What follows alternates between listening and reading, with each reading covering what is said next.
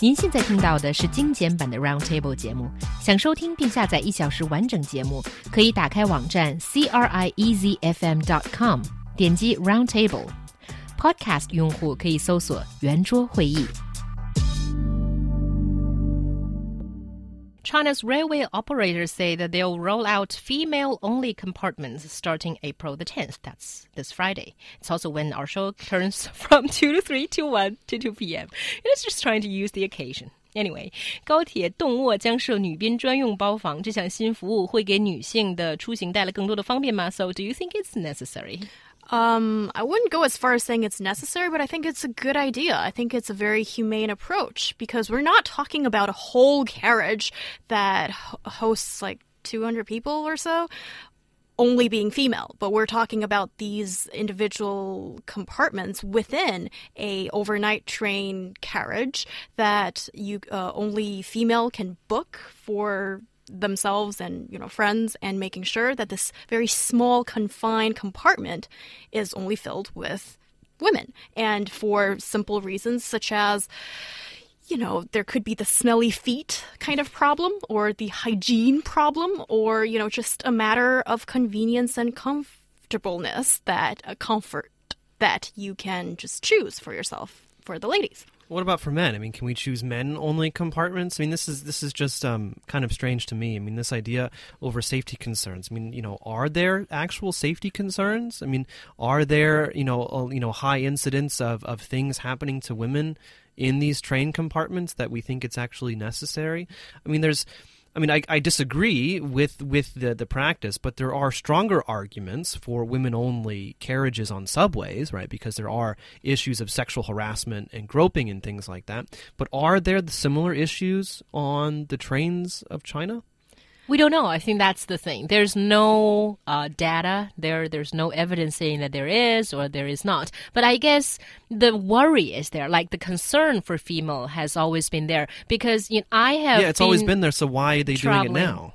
Because they're trying to be I, better or they're trying to sell more tickets. I think it's a very humane kind of approach, and that's the selling point here. So, giving you the choice of, uh, you know, if you don't want to be in a small compartment of four people lying very close to each other and having strange men in that compartment, and instead you want to have female, uh, other females to be in that compartment, and you get that choice. I think that's a very logical. Yeah, I don't like it.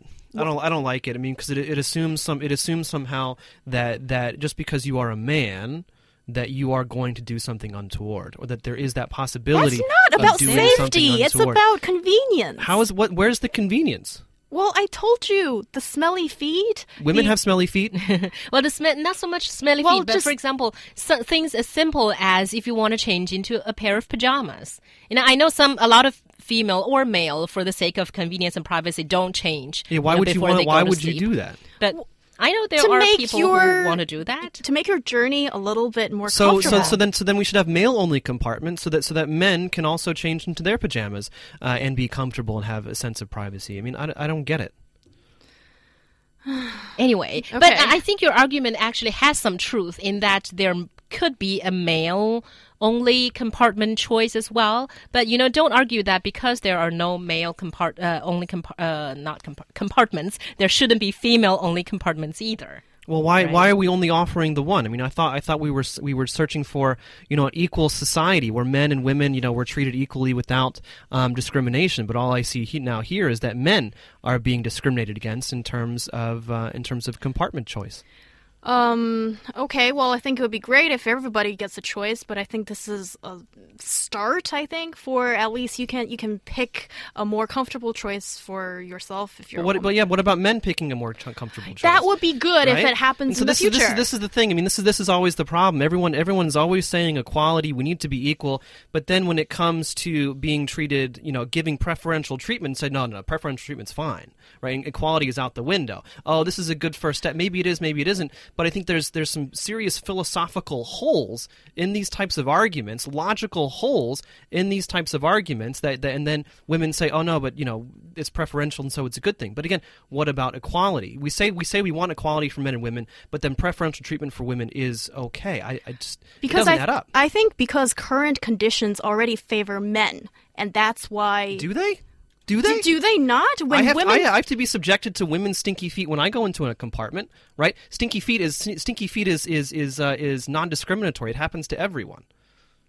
Well, I think theoretically you might have a point, but the reality right now is women may feel more strongly about this than men, and women complain more. I mean, so you should complain, John, and you have every right to complain about there not being a male only compartment on trains. And if your voice is heard, if it's loud enough, they might add a male only compartment. But right now, the situation is female feel more uncomfortable sleeping with in a compartment full of men, and then they're complaining a lot, and then the railway authorities probably heard it, want to appeal to the women customers, want to sell more tickets, and they add a train. Or perhaps uh, it's just a, it's, it's, just a huge marketing gimmick, and, and to be honest, I don't think it's going to work because how I mean, are there really are there enough women travelers to actually you know to fill these women only compartments? I'm, I'm really curious about the business model behind it and whether or not they're actually going to be able to fill all the beds. You well, it's only four, four people in yeah. one compartment, and also well, it's not a, just a hard for... sleeper. It's six, right?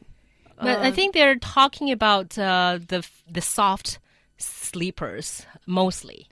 That and, and because also, the hard sleepers they're they're, they're open space, uh, right? They they don't have a door, they don't have a right. private compartment, so there's less of a privacy problem because nobody has any privacy anyway. So, right, and and this is not just the ladies get a choice. You can also book the entire compartment for your own family. You know, it's it's not like I, I think I, I would uh, tend to agree that this is more of a sales tactic, and it sort of makes their um, the uh, high speed train businesses image look better. I still stick with my original argument that this uh, shows that. Uh, they're a little bit more caring than just blatantly saying, coldly saying that, oh, you have to book certain tickets without your choice. I think that's for me, I think it's a good thing. Yeah. All right. Draco says it's good to know two ways to describe feet smelly feet and stinky feet. So that's the lesson he got out of this. And Camilla says it's funny that when it comes to stinky feet or boldness, men claim to be treated equally, but when it comes to strength, we are considered weak. And then Chloe says, Don't be annoyed, John, because there's a saying for us, 存在即合理, so just relax. So basically, what exists already.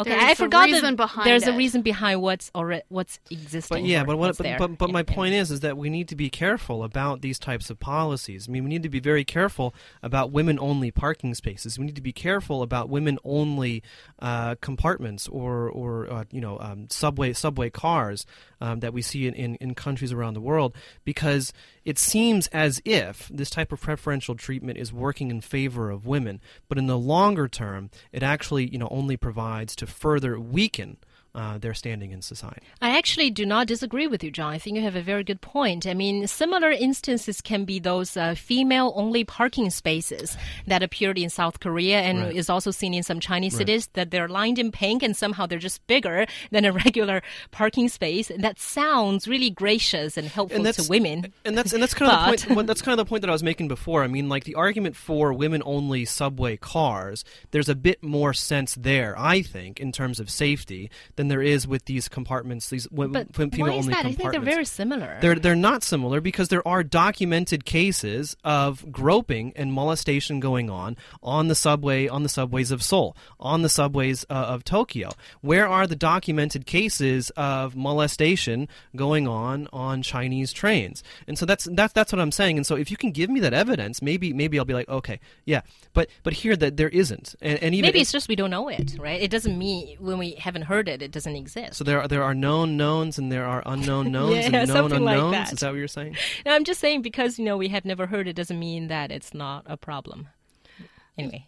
Yeah, and I think there's a difference between protecting women and also from certain perceived dangers than giving people a little bit of convenience and choice. I sorry, I just don't see what the big deal is. Yeah, and Camilla's you know continues on about you know when John said that women are being sort of overprotected already. That you know, or when it comes to driving, very often people tend to generalize and affirm that women are bad drivers.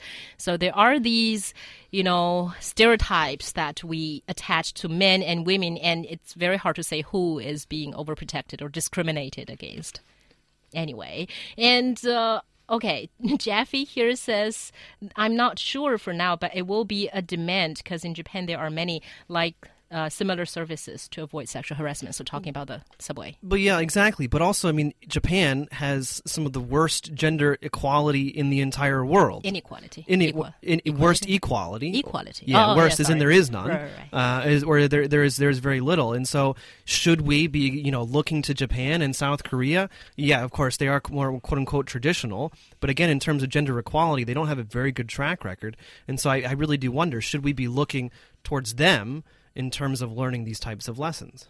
But I don't think we're looking at their experiences necessarily because they're talking about protection. And here, I think we're talking about convenience and choice. So I think these are So then, different- women have more choice. Women deserve to have more choice than men. Well, men can you can also book with your buddy or whatever. You know, that's fine too. But I but I don't have the choice of a male only compartment, do I? well, I think you'll need to file that complaint, John, since you feel so strongly about it. No, actually, there's nothing wrong with what John is arguing Why for, not? for a male-only compartment. You know, make your voice stronger. And in Japan, it's only during rush hour when they implement the female only policy.